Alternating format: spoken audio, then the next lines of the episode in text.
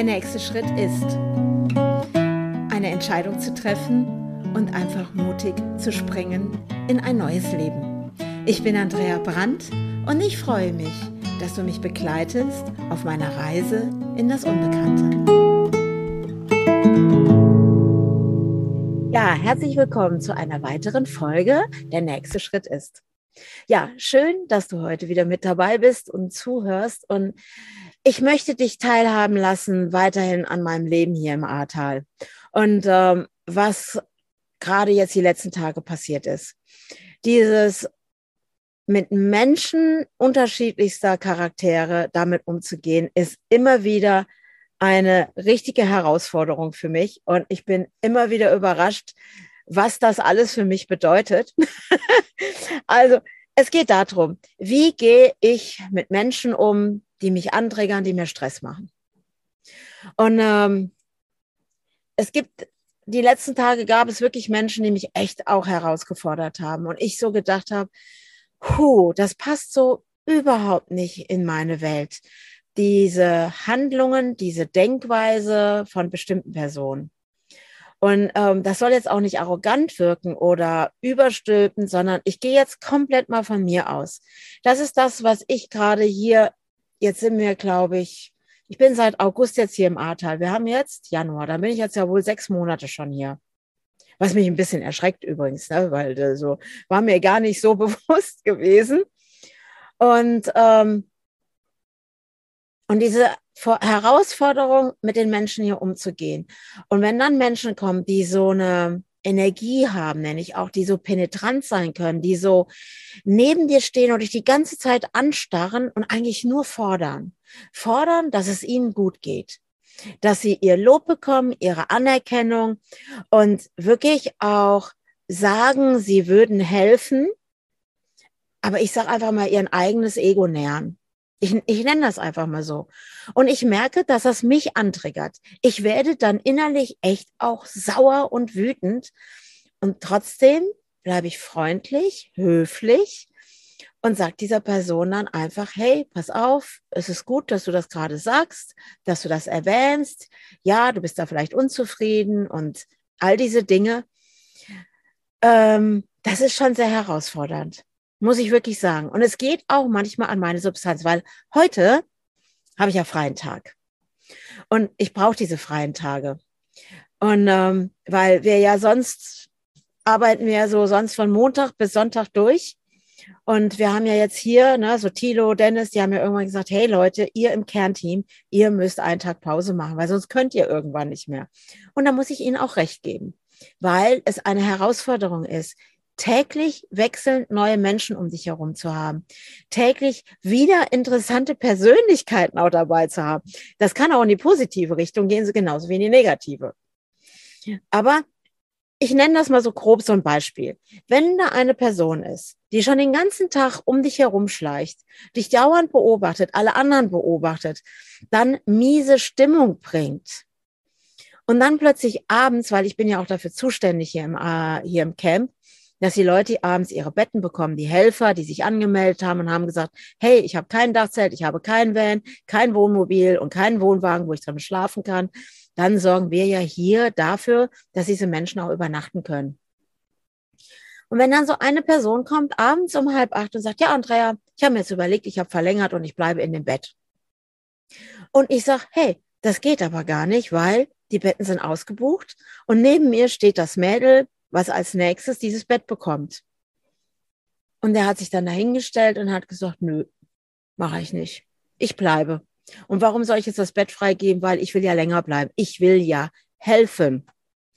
Und dann habe ich gesagt, ja, das ist ja alles gut und schön, aber dann kannst du trotzdem nicht in diesem Bett bleiben, weil jetzt müssten wir eine andere Lösung finden. Aber wir sind randvoll. Wir haben kein Bett mehr frei. Dieser Typ hat nicht aufgehört damit. Der war so unbeweglich und war so nach dem Motto, wollte, kennst du das, wenn so Menschen versuchen, dir dann das Gefühl zu geben, hey, du bist jetzt schuld daran, dass du kein Bett für mich hast? Hey, ich will doch so gerne helfen und du verweigerst mir das jetzt? So ungefähr kam das rüber. Boah, innerlich war ich am Toben. Und dann habe ich mich mal kurz innerlich, dann muss ich runterfahren, dann atme ich tief ein und aus. Manchmal gehe ich dann auch auf Toilette, weil das ist immer so ein ganz guter Ort. Da kann man sich mal kurz zurückziehen. Da kommt ja keiner hinterher. Das war schon damals bei den Kindern so. Und dass man einfach mal tief ein- und ausatmet. Und dann bin ich zurückgegangen. Und ich merke mehr und mehr, wie ich jetzt hier auch wachse im Ahrtal, in dieser Kommunikation zu den Leuten. Und dann habe ich im Klartext ihm gesagt, pass auf, es ist so und so. Und du wirst es akzeptieren müssen. Ich kann es nicht ändern. Wärst du angemeldet für längere Zeit, dann wäre es kein Thema. Aber es sind so viele Helfer. Wenn neue Helfer kommen und wir sichern ihnen ein Bett zu, dann kann ich ja nicht sagen, ey, tut mir leid, der eine wollte jetzt doch länger bleiben, jetzt kriegst du kein Bett. So, und jetzt kommt's. Mit wie viel Egoismus sind diese Menschen unterwegs? Wie unflexibel ist mal der eine oder andere? Und dann können die einem ein ganzes System kaputt machen, weil sie dann auf ihr Recht pochen und weil sie dann anfangen, ihre schlechte Laune, ihre Unzufriedenheit in dieses Team zu streuen. Und ich glaube, das kennst du. Das ist da aus draußen. Also ich sage ja immer, wir sind ja hier wie in so einer Blase im Camp. Das ist überall so unterwegs. Wo hast du diese Erlebnisse, wo es eine Person ist, die alles kaputt machen könnte? Eine gute Sache zerstört, weil sie mit ihrer Unzufriedenheit, mit ihrem Ego da reingeht und echt drauf pocht, ihr Ding durchzuziehen und diesen Sinn des Helfens, das, was dahinter steckt, total aus dem Auge verlieren, weil es eigentlich nur ich sage das mal, um die Beweihräucherung des eigenen Egos geht. Und ich habe ja schon einen Podcast gemacht über das Thema Helfen. Und es ist natürlich, was mich weiter auch beschäftigt. Aber mit wie viel Egoismus, einem ungesunden Egoismus nenne ich das auch, weil Ego ist ja nicht gleich Ego. Es gibt ja auch ein gesundes Ego, nenne ich das mal so. Aber was machen solche Menschen, mit einer guten Sache, die wirklich gut läuft und suchen die ganze Zeit, versuchen den Stachel da reinzustecken und eine gute Sache zu zerstören. Und dieses Erlebnis hatte ich jetzt auch letzte Woche. Ich hatte das ja mal in meinem, der nächste Schritt ist, in allen meiner Folgen mal erzählt, dass ich da ja mit anderen Leuten so richtig was Geiles auf die Bahn gebracht habe, was mir richtig gut gefallen hat. Und ich weiß, dass es groß geworden wäre was soll ich sagen? Ich vergesse immer die anderen Menschen dabei. Ich glaube, ich habe ein Ding oder ich finde immer noch, dass es ein gutes Ding in mir ist. Ich sehe in jeder Person immer erst das Gute. Ich sehe wirklich tief rein und sehe das Gute in jedem Menschen.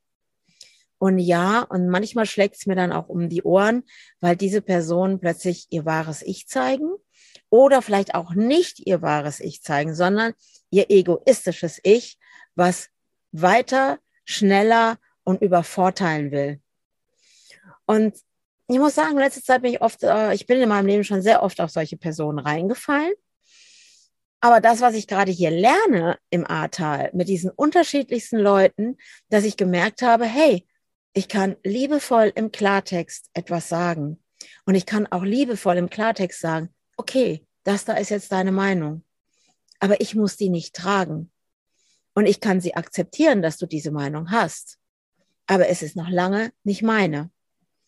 Und dann kann ich auch mal ganz klar sagen, hey, das ist da dein Leben, hier ist mein Leben und da ist die Grenze. Und die überschreitest du einfach nicht, weil ich führe mein Leben und wir müssen auch nicht gute Freunde sein, sondern liebevoll im Klartext sagen, wo stehe ich jetzt gerade für mich und dass ich mit dieser Person auf keinen Fall da, wenn ich da entlang gehe, weiter mit dieser Person gehen kann. Und das ist, was ich gerade wirklich nochmal ganz intensiv hier lerne, weil es einfach dieses Leben hier sich jeden Tag neu präsentiert. Ich habe ja letztens schon gesagt, ich habe noch nie so im Jetzt gelebt wie zurzeit. Ich kann im Moment gar keine Zukunft schmieden. Das habe ich früher. Ich hatte immer so, ich glaube, Visionen habe ich trotzdem immer noch, aber ich halte nicht mehr dran fest, die Visionen sind da. Aber ich denke nicht mehr jeden drüber Tag drüber nach, wie kann ich das hinkriegen, wie komme ich dahin, wie mache ich das, sondern ich weiß, es ist eh im Gange. Ich habe aufgehört, auch mit dieser Zukunft zu kämpfen. Und dieses, ich muss das jetzt unbedingt umsetzen. Das ist mir heute nochmal so klar geworden in diesem, das Wir zählt. Dieses, das Wir zählt ist ja dieser Slogan, den jetzt gerade hier wir als die Hilfsorganisation der Dachzeltnomaden einfach uns oben auf die Fahne geschrieben haben. Und dieses Wir-Zelt ist ja von mir geprägt worden. 2019 bei dem Dachzeltfestival unten am Brombachsee, wo ich das ja in der Runde gesagt habe, dass ich so dankbar dafür bin, dass diese Gemeinschaft, auch Thilo und Rebecca, mein Sohn und alle, die dabei waren, mir gezeigt haben, dass es das Wir noch gibt. Weil bis zu dem Zeitpunkt habe ich wirklich gezweifelt daran, dass dieses Miteinander, dass es das noch gibt, weil ich hatte das Gefühl, jeder kämpft für sich alleine. Und ich habe lange, lange als alleinerziehende Mutter, Entschuldigung, gekämpft. Ah, spannend, da war mein Husten übrigens. Der Husten von früher. In der Scheidung habe ich ganz viel gehustet übrigens. Und äh, ja, verrückt. Ne? Ähm, und, und da habe ich diesen, diesen Satz einfach geprägt, ne? dass wir zählt. Ich hätte doch damals nie gedacht, was das für eine Wirkung hat, dass dieser Spruch jetzt hier im Ahrtal so eine Bedeutung bekommt.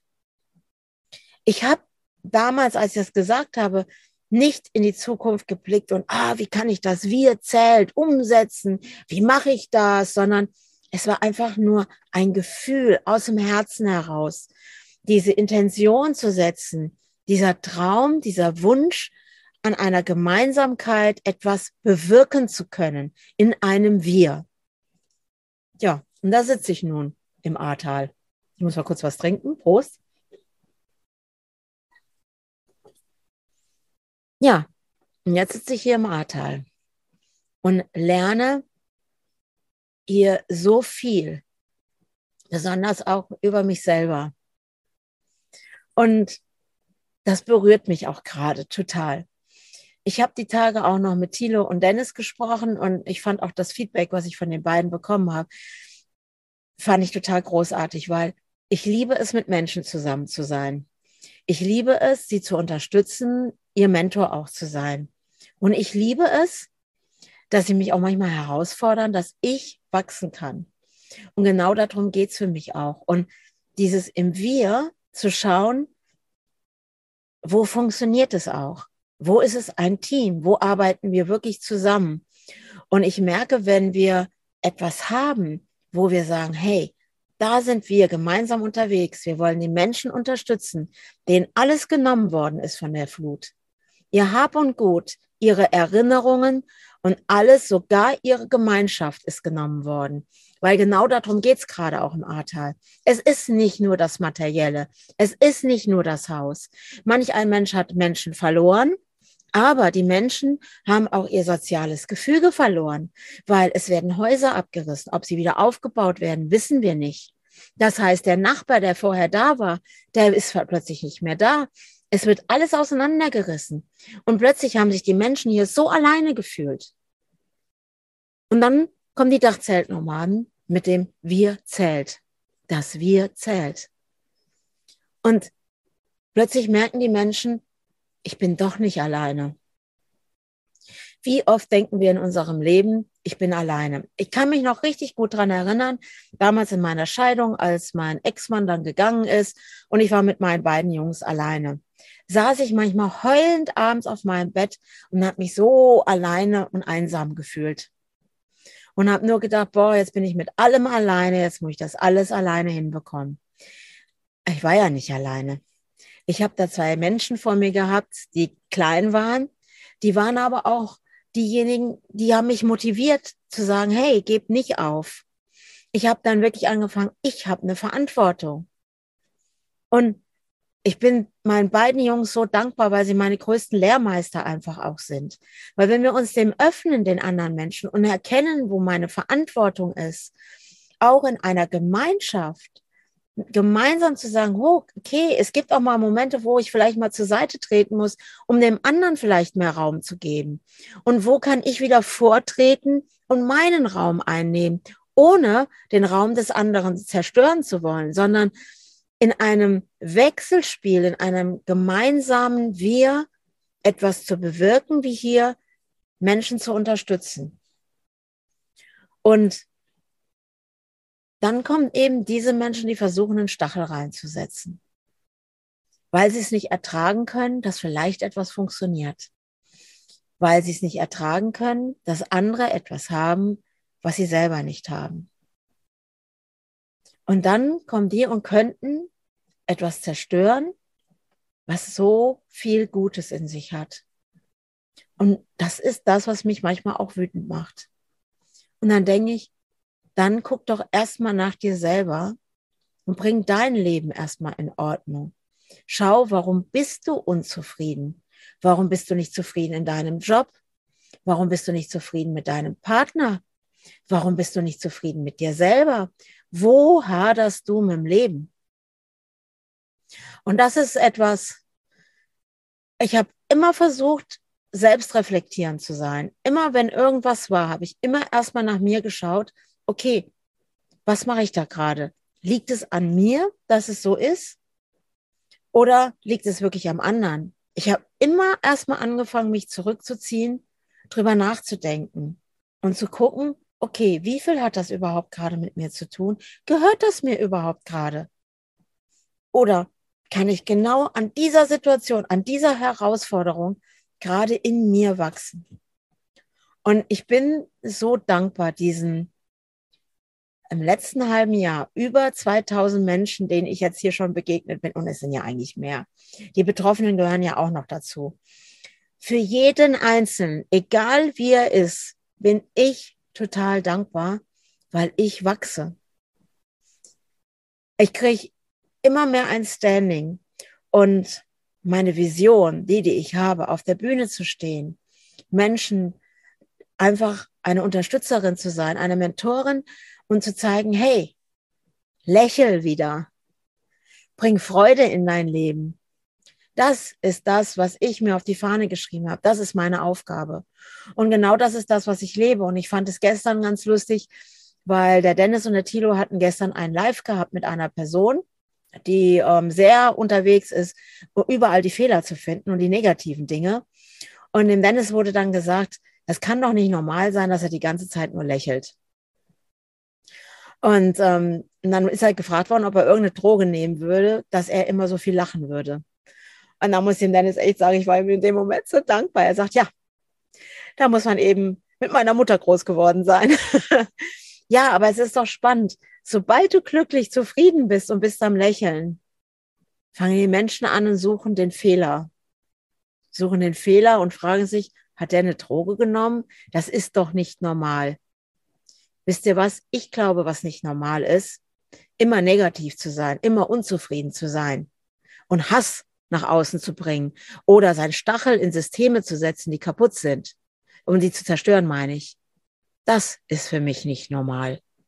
Für mich ist normal Freude, glücklich sein und wirklich Unterstützerin zu sein und anderen Menschen zu unterstützen, dass sie ihre Freude und ihre Vision wieder bekommen. Für mich ist nicht normal, den ganzen Tag mit schlechter Laune rumzulaufen und anderen Menschen das Leben schwer zu machen. Das ist unnormal. Und ich glaube, die nehmen nämlich die Drogen. Das ist das, was ich sehe. Da wird jeden Abend sein Bierchen getrunken nach der Arbeit und nicht nur ein Bier. Da wird geraucht ohne Ende. Das ist jetzt wirklich, ich lasse das jetzt echt mal raus. Wo belügt jeder sich selber, wenn er meint, er müsste diese Sachen nehmen, um angeblich zufrieden zu sein. Es ist eine Lüge. Ich habe nichts dagegen, wenn jemand raucht oder Bier trinkt. Kann er gerne tun, ist seine freie Wahl. Aber in Maßen. Wann tue ich Dinge in, der, in dem Moment, wo ich unzufrieden in meinem Leben bin und versuche dann dieses Gefühl durch etwas abzutöten, das ist nicht normal für mich. Nicht normal. Für mich ist normal Freude.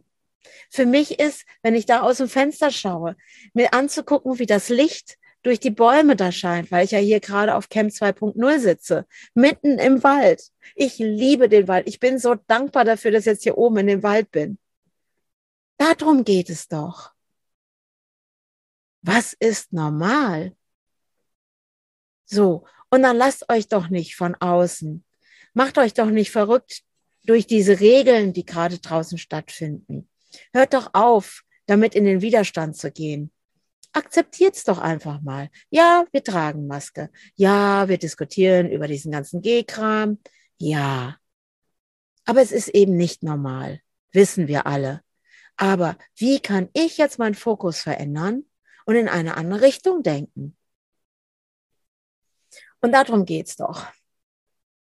Ja, und ähm, um das mal gerade noch zu sagen, ich habe vorhin, bevor ich jetzt hier gerade den Podcast gestartet habe, habe ich noch endlich mit meiner Freundin Daniela aus der Schweiz, meiner Seelenschwester, The Best Friend, habe ich vorhin angefangen, einen Podcast jetzt ins Leben zu rufen und der heißt Rausgedacht. Und an den werde ich mich jetzt gleich setzen und werde den schneiden und dann werde ich euch Bescheid geben, wann der auch zu hören ist. Und ich danke dir von Herzen, dass du jetzt hier wieder zugehört hast und meinen Gedanken folgst. Und ich freue mich über ein Feedback von dir und einfach mal die Frage an dich. Was ist für dich normal und was ist für dich unnormal? Also, bis zum nächsten Mal. Der nächste Schritt ist der Sprung ins Unbekannte. Bis dahin. Ciao, ciao.